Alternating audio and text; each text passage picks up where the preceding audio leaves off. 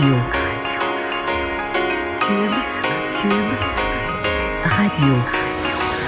Le retour de Mario Dumont. Deux heures d'info. De 15 à 17. Il provoque et remet en question. Il démystifie le vrai du faux.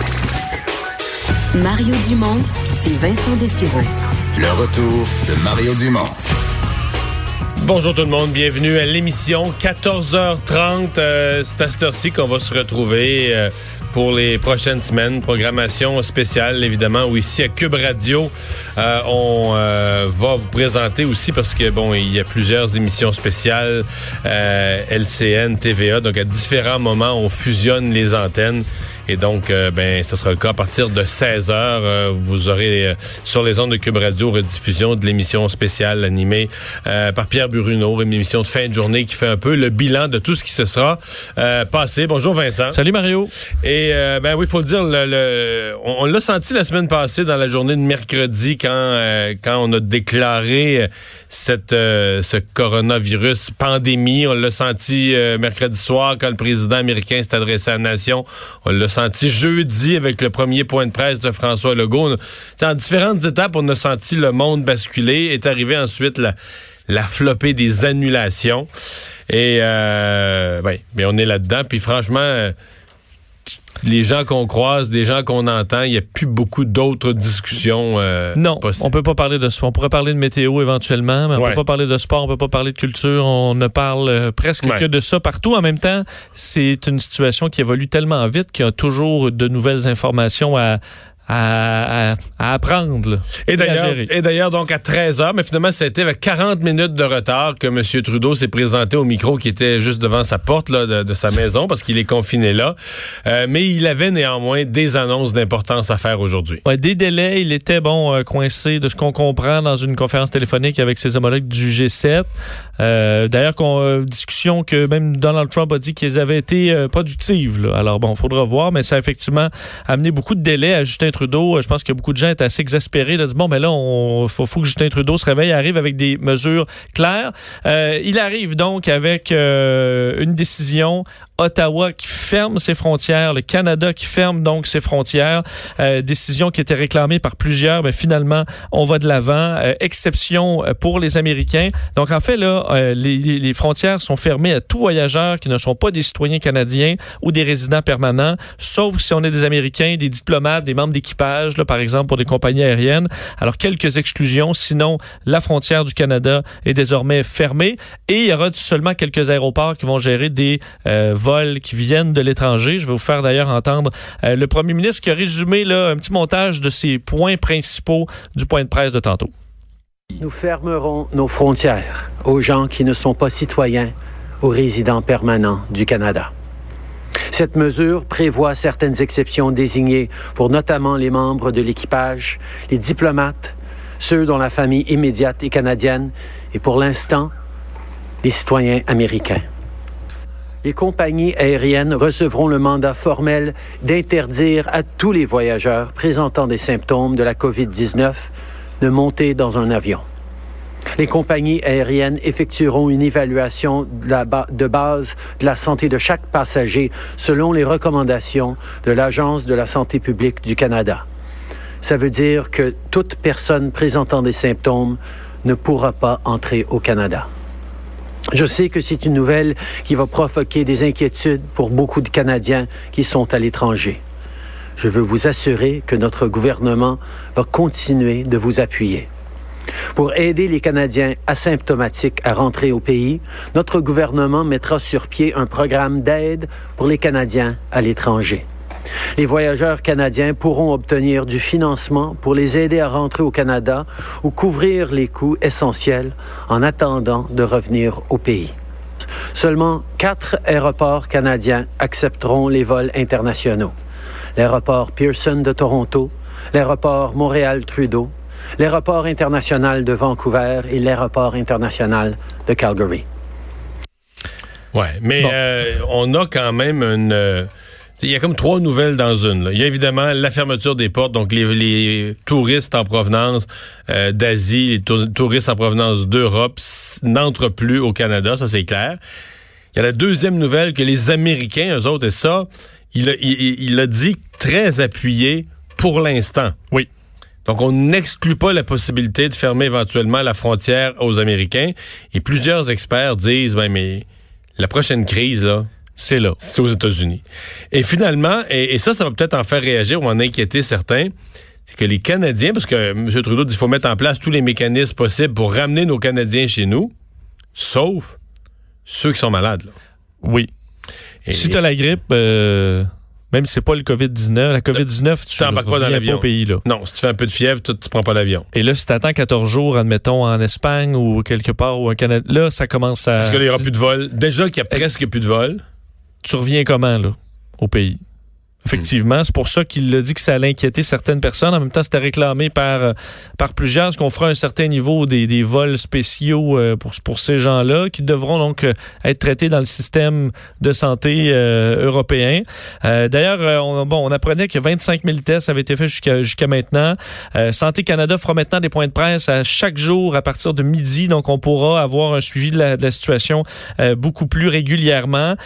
Et il a parlé quand même dans l'extrait que vous avez entendu de- des mesures économiques pour aider les gens parce que pour beaucoup de gens, euh, il a pas seulement le virus qui est une menace sur eux et leurs familles, c'est la situation financière très précaire de plusieurs personnes qui se sont retrouvées sans emploi dans les derniers jours ou qui vont se, trouver euh, mises à pied dans les prochains. Euh, et ça, bon, euh, à la question, ça arrive quand ces mesures-là et cet argent-là? Justin Trudeau a dit ça arrive bientôt pour les familles ou les gens qui sont, euh, qui sont les, les moins bien nantis. On peut écouter un extrait. On va rendre de l'argent euh, accessible pour nos familles les plus vulnérables euh, dans les jours à venir. On comprend qu'il y a énormément de gens qui sont extrêmement inquiets pour la capacité euh, de nourrir leur famille, de payer leur loyer, des préoccupations extrêmement concrètes, particulièrement pour des gens qui n'ont pas l'assurance emploi, qui sont dans des emplois vulnérables ou, à temps partiel. C'est pour ça qu'on va avoir des annonces à faire dans les jours à venir qui vont démontrer euh, que ces gens vont avoir de l'argent nécessaire pour passer à travers des semaines à venir. Ces annonces économiques seront très attendues. Il reste que sur l'autre annonce sur les frontières, euh, je pense qu'elle va être bien accueillie. Les gens l'attendaient. Il n'y a pas de doute que ça arrive tard. Et ça arrive tard notamment parce que M. Trudeau vient un peu fermer des portes qui est en train de se fermer d'elles-mêmes. là. Si tu regardais depuis 48 heures le nombre de... D'abord, beaucoup de pays fermaient. Fermaient eux-mêmes leur, leur, leur- leur- leur espace aérien. Les vols peuvent plus avoir les vols peuvent plus avoir lieu à partir de ces pays-là. Euh, deuxièmement, il y a beaucoup de compagnies aériennes qui annulaient des vols, entre autres à partir de l'Europe. Donc, ce que M. Trudeau vient faire, finalement, euh, arrive tard, arrive tellement tard que c'était quasiment en train de se faire par attrition, là, par la, par la Mais la- force des choses. La Commission européenne envisage de restreindre les voyages non essentiels vers l'Union européenne. Donc, euh, si on aurait pu se faire refuser des vols du Canada vers l'Europe avant l'inverse. Euh, Là, ça aurait été une situation un peu Un peu ridicule. loufoque, ouais. Oui. Euh, avant de, passer aux annonces de, de François Legault, faire peut-être faire le bilan parce que les chiffres ont tous été revus à la hausse et notamment au Canada, euh, le nombre de décès. là. Oui, le nombre de décès euh, a augmenté. On parle de quatre décès maintenant. Parce qu'on était à un depuis On était à euh, un seul. une semaine. Alors, on peut dire que ça a quadruplé. Il faut comprendre qu'on avait un seul décès. Euh, on est donc à quatre.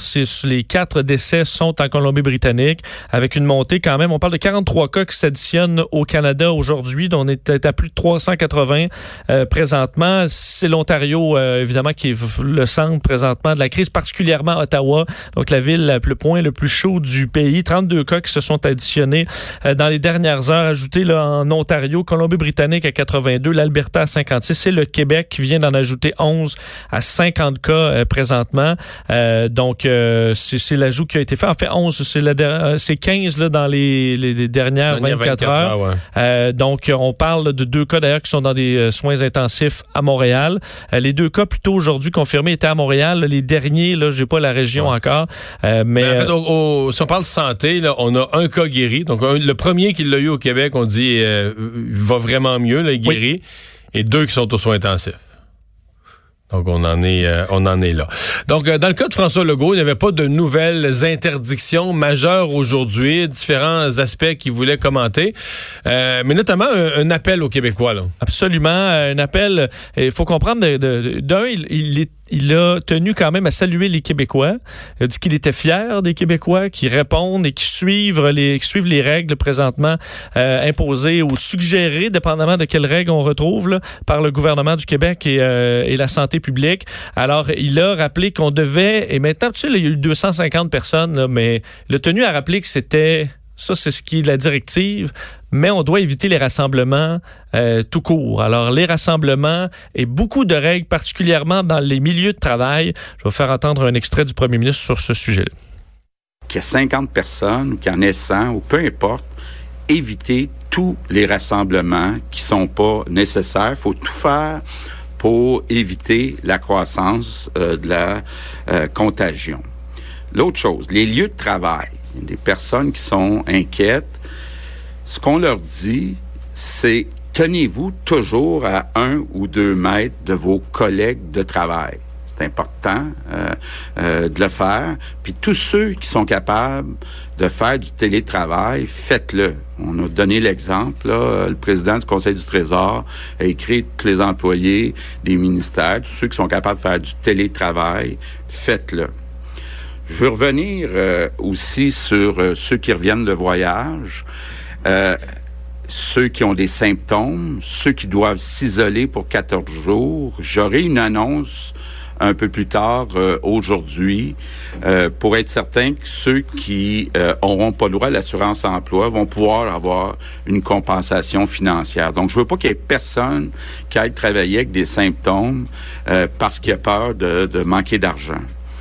Bon. présentement, à la conférence de presse, euh, on parle des funérailles. Le hmm. gouvernement n'a toujours pas formellement interdite, euh, rassemblement non essentiel. Euh, le docteur Arruda qui dit, écoutez, idéalement, c'est un rassemblement extrêmement risqué où il y a beaucoup de contacts physiques dans la volonté d'un réconfort. Beaucoup de personnes âgées. Ouais. Mais là, la question va, oui. Si, il y a des gens qui décèdent quotidiennement par la force des choses, par la loi des grands nombres. S'il y avait des décès supplémentaires liés au virus, à mon avis, la question des funérailles va se poser avec beaucoup d'intensité. J'ai des proches présentement qui sont là-dedans, là, des décès dans les derniers jours, puis euh, la question des funérailles est principale. Il y a quand même un dossier humain derrière tout ça qui est très profond sur l'isolement, à la fois des, funérailles, mais tu dis la personne, là, une personne mourante mais, qui ne peut pas avoir de visite. Tout, à l'heure, M. Legault a parlé d'accommodement pour les gens en fin de vie.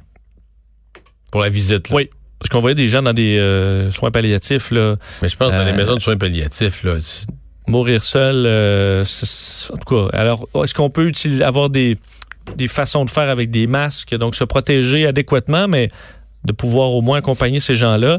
Euh, effectivement, la question se pose. Dans ce qui a été, euh, euh, bon, dans les détails que voulait donner François Legault aujourd'hui, les dons de sang également, là, on sait que Emma Québec disait qu'en fin de semaine, ça avait bien été. Là, les Québécois avaient répondu à l'appel qu'il fallait pas ralentir au niveau des dons de sang parce que la demande est encore là. Il a répété quand même de continuer que les, la façon de faire sur place était sécuritaire et qu'on pouvait aller faire des dons de sang. sur le transport collectif, une autre inquiétude quand même qu'il y a chez beaucoup de gens, on disait que bon, ça demeure ouvert et qu'il n'y a pas d'inquiétude euh, plus grande dans la mesure où, par, pour le métro de Montréal, on a augmenté la fréquence, beaucoup, beaucoup moins de gens. Donc, euh, les gens peuvent en général garder leur distance. C'est sûr qu'il faut prendre euh, hmm. des, mesures personnelles. pour en avoir parlé avec des, décideurs, quand ils vont couper le transport en commun, là, comprend que c'est la fin. C'est la fin du monde. Là. Parce que c'est un c'est comme dans la base, un peu comme M. Legault disait hier en parlant des restaurants, les fermer complètement. Il dit c'est se nourrir, là, des gens qui cuisinent pas, c'est les besoins de base. Et se déplacer, c'est un besoin de base. C'est-à-dire que c'est pas tout le monde qui a un véhicule. Là, tu as tout le personnel des. on a fourni des garderies pour les gens qui fournissent des services essentiels, le personnel infirmier, euh, policier, ambulancier. Mais il y en a là-dedans qui ont besoin du transport en commun pour se rendre au travail. Et l'ensemble de l'économie, le gouvernement est conscient de ralentir considérablement l'économie par toutes ces interdictions, mais il veut pas tuer complètement l'économie. L'idéal serait de passer à travers le virus avec un mélange de télétravail, de gens qui arrêtent un peu, mais tu peux pas. Si t'arrêtes complètement l'économie, c'est épouvantable. Donc le transport, on, on est prêt à prendre toutes sortes de mesures de nettoyage mais d'interrompre, de, de, de, complètement stopper la disponibilité des services de, de transport en commun, ça paraît comme pas pensable. C'est exclu. Ben, pour l'instant. Ouais, je pense que c'est pas c'est pas bien, pensable. Euh, D'ailleurs, peut-être faire une ça, ça, arrivait plus loin, mais faire une parenthèse là-dessus parce qu'il y a un service d'autobus à Montréal où on a une, une, préoccupation particulière. Oui, ben entre autres, euh, je sais pas si enfin vous avez peut-être vous allez voir dans les bulletins de nouvelles ce soir les euh, les, les euh, d'un les autobus, le métro beaucoup beaucoup moins de gens, ça c'est très clair. Mais ce matin, j'ai vu des photos des gens train de banlieue, métro, autobus, des photos de l'intérieur, des gens qui étaient Quasiment seul. Quasiment seul. Et on voit que des, euh, des chauffeurs de la STM ont fait leur propre, sans avoir l'autorisation de la STM, ont apposé des collants sur la, la porte vitrée là, à côté du, euh, du chauffeur, disant euh, prévention COVID-19 avec une flèche vers l'arrière pour, pour entrer et sortir à l'arrière de l'autobus. Donc pour éviter que les conducteurs soient et les gens qui leur passent à côté. Là. Il me semble que ça a de l'allure. Oui. Même ça, même mettre un cordon, là, comme là, ils ont interdit le premier banc en arrière du chauffeur, mais mettre un cordon sur le... C'est le premier quatre pieds en avant, les deux bancs en avant, puis tout ça, moi, je mettrais un cordon, je ferais rentrer le monde par en arrière, créer vraiment une espèce de petite boîte dans le devant de l'autobus. Parce que quand même, on demande aux chauffeurs d'autobus de, se mettre, ben, comme tous les autres, comme ceux qui travaillent partout dans les services publics essentiels, on leur demande de se mettre dans une position de vulnérabilité un peu, d'être en contact avec plein de monde. Il me semble que d'avoir des mesures pour les protéger, puis je vois pas où est le dommage ou la perte. Ou... Non, c'est pas plus risqué pour les autres passagers euh, ou très peu. Il y a peut-être un peu plus de contact entrée-sortie, mais il y a moins de monde je comprends les, que les conducteurs, surtout qu'on veut pas perdre énormément de chauffeurs euh, qui pourraient, eux, euh, être contaminés puis contaminer les autres gens. Donc, euh, c'est pas une mauvaise mesure. Alors que, je vous rappelle que dans les... là, on arrive avec les mesures du, du fédéral, mais on arrivait à 13 heures cet après-midi avec cette nouvelle douane, on disait, cette nouvelle frontière, cette deuxième douane à l'aéroport Montréal-Trudeau, imposée entre autres par la Ville de Montréal, avec des représentants de la santé publique et des policiers de Montréal qui accueillent les visiteurs, les, les voyageurs rentrent au pays avec des informations en leur disant vous devez aller en, en, isolement volontaire pendant 14 jours, vous devez prendre votre température deux fois par jour. Alors on a vu que c'est les autorités ici qui ont dû faire bon les, bonnes choses probablement avant euh, le fédéral, mais bon, alors le fédéral qui finalement va de l'avant. Mais c'est parce que si tu veux être sérieux avec la quarantaine, avec l'isolement volontaire, tu peux pas juste le dire vite, vite, vite, puis un dépliant. Moi, je vais te dire, si j'avais imposé, si j'avais été au gouvernement, j'avais imposé l'isolement volontaire, et je sais que ça aurait causé de l'attente à l'aéroport, mais ça, c'est un, un moindre mal, mais mais je pense que les douaniers auraient dû, là, vraiment, euh, ils auraient, dû prendre les gens un à un, ou les couples, ou les familles, une, une personne là, à la fois, leur faire signer un engagement, vous comprenez là, que, tu à la limite, les menacer, vous comprenez qu'on, techniquement, on pourrait vous garder en isolement, en quarantaine, dans l'aéroport. Il y a une salle pour ça l'aéroport. Et le gouvernement a préféré l'isolement volontaire. Vous le faites chez vous.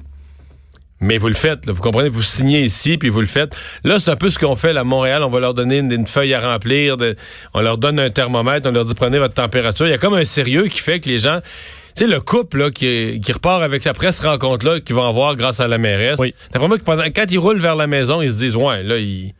y a quelque chose. J'avais quatre policiers en uniforme qui m'attendaient à mon. qui me donnent un thermomètre. Puis ça fait plus sérieux. Mais Parce que je voyais les images, honnêtement, c'était intimidant, là.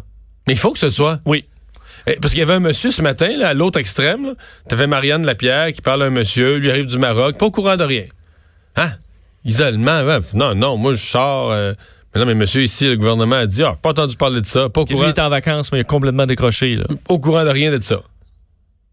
Fait qu'il n'y a aucune manière que ce monsieur-là s'en allait se mettre en isolement pour 14 jours. Lui, il partait dans la nature. Parce que hier, je suis allé à la SOQ, puis il y a certains, je sais pas si c'était partout, mais il y a un agent de sécurité qui te demandait est-ce que vous arrivez de voyage? Euh, non. Euh, ben, gardez une distance euh, d'au moins un bras avec les autres clients. On me disait ça à la SOQ, puis je me disais, OK, c'est plus élevé à la SOQ, les vérifications qu'à l'aéroport Montréal-Trudeau. C'est un petit peu spécial. et dans ce qu'on a appris du point de presse dans les dernières minutes, c'est également au niveau des tests, là, parce qu'il faut, il faut qu'il y ait des pour pouvoir avoir des statistiques sur les euh, évidemment la quantité de personnes euh, infectées. Et euh, Daniel McCann a tenu à expliquer que le nombre de tests, de, le, le, nombre, la quantité de tests disponibles est suffisant et qu'il va grandement augmenter par jour avec l'ouverture de nouvelles cliniques dans les prochains jours. On peut écouter la ministre de la Santé.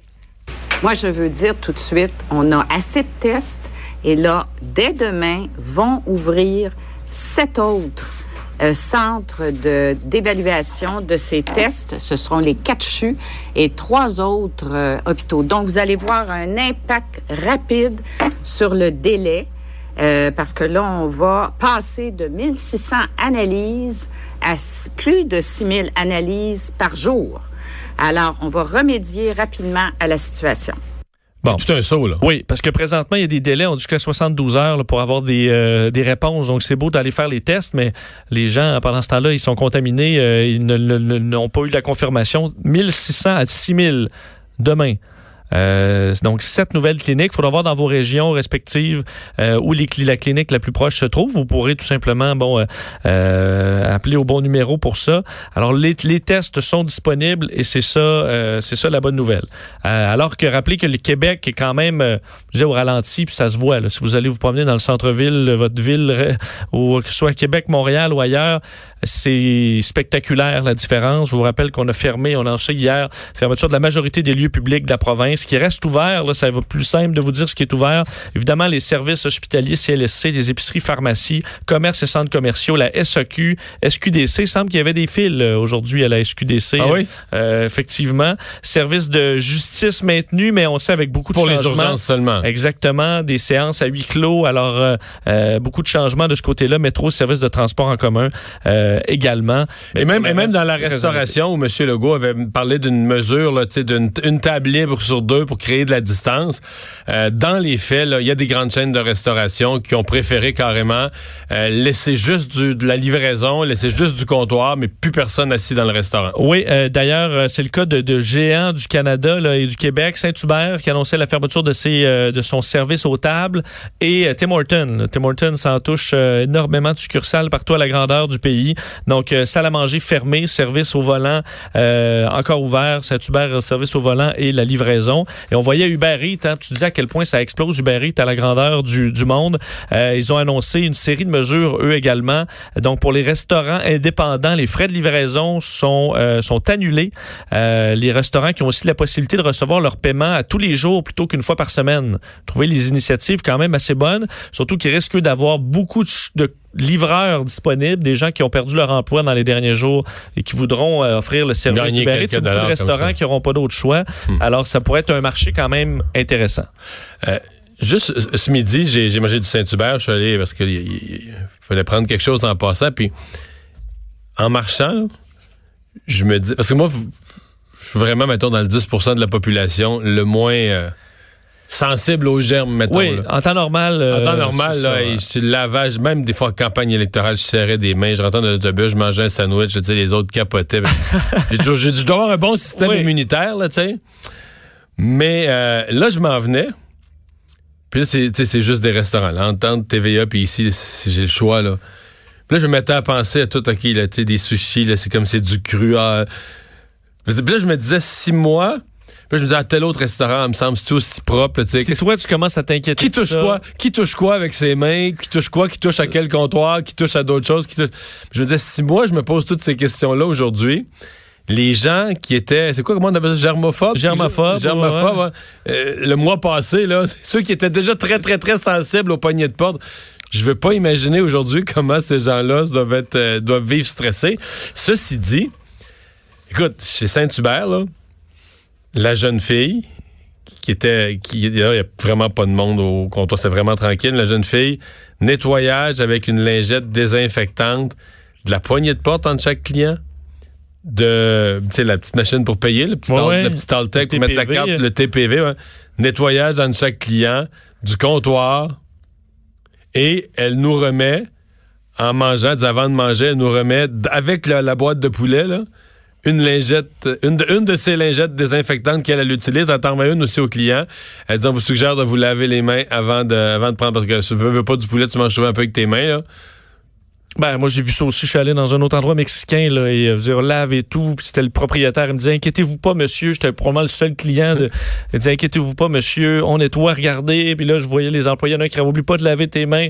Euh, tout le monde est. Mais tu parlais des restaurants de sushi. Je pense que, quand même, eux, c'est une bonne idée parce qu'ils sont habitués de gérer euh, Oui, de façon une propreté hyper exceptionnelle. T'as raison. Je pense qu'ils ont peut-être euh, des habitudes euh, assez bonnes là-dedans. Euh, un mot sur les... euh, parce que François Legault avait, avait de très bons mots pour les Québécois. là. je disais tantôt qu'il les, les remerciait.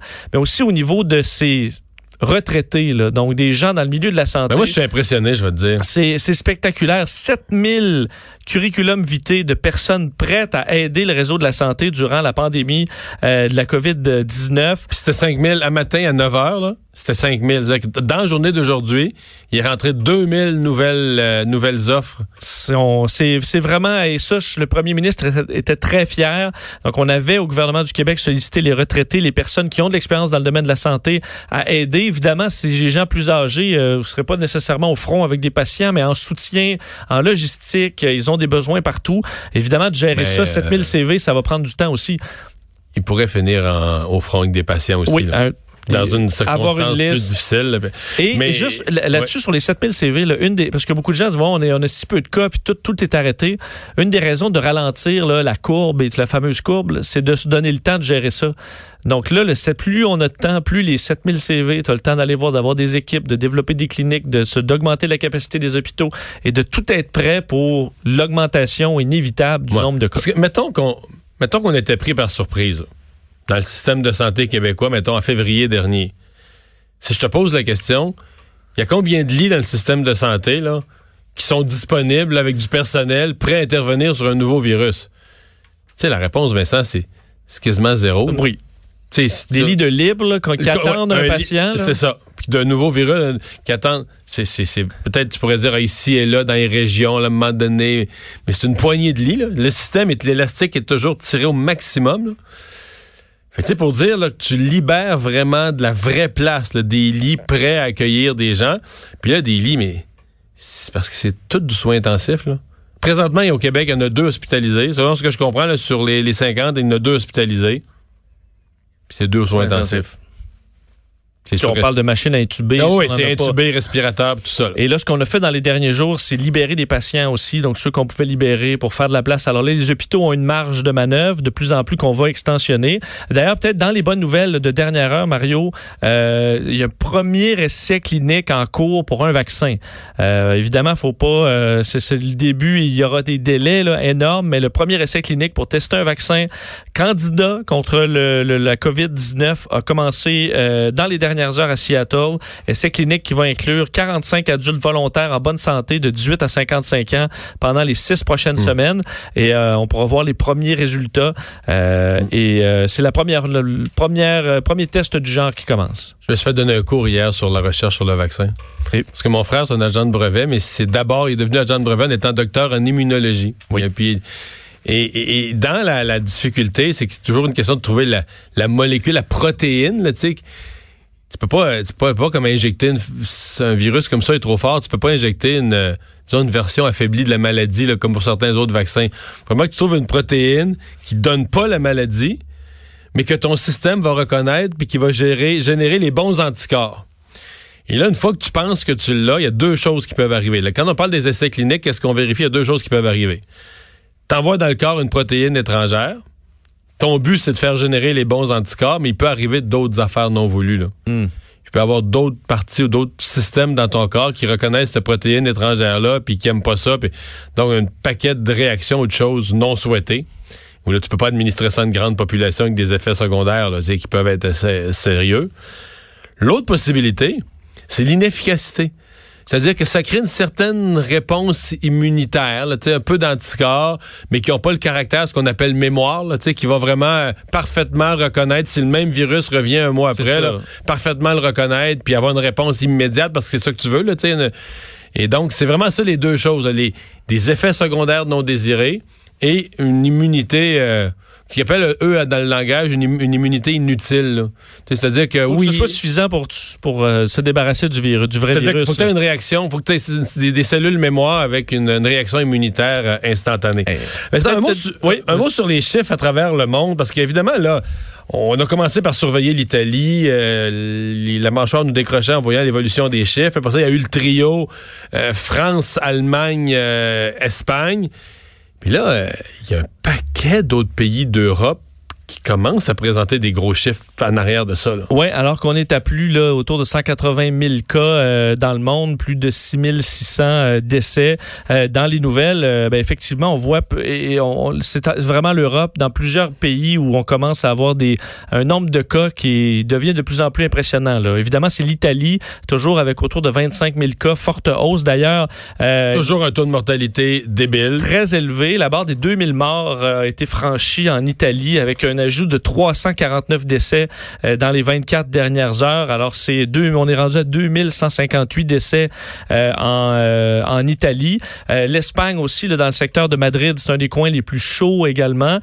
et je, alors que Emmanuel Macron s'adresse à, à, la France présentement, d'ailleurs, on s'attendait, on s'attend à ce qu'il annonce de nouvelles mesures là, pour fermer, fermer encore le plus la vie des Français. Euh, parce qu'on voit un nombre de cas qui a augmenté. Le système de santé français qui s'en vient, euh, qui s'en vient de plus en plus saturé. Et je te dis, un des derniers refuges contre le, la, la COVID-19, c'était au Groenland. Premier cas confirmé dans les dernières heures. Alors, il reste l'Antarctique, euh, ni plus ni moins, où qu'ils ont été complètement épargnés. Mais je regardais des petits pays, c'est comme parce que là, la, France, l'Espagne, l'Allemagne, c'est quand même des pays populeux, mais des petits pays comme la Suisse, la, Norvège, la Suisse a 2000 cas, la Norvège, je pense, a 12 200 cas, mais c'est un pays de 5 millions de population, donc tu te rends compte, c'est toute l'Europe qui est euh, qui est touchée. On va aller à la pause. Au retour, est-ce que les partis d'opposition vont être satisfaits des annonces de M. Trudeau? On va parler au chef du bloc.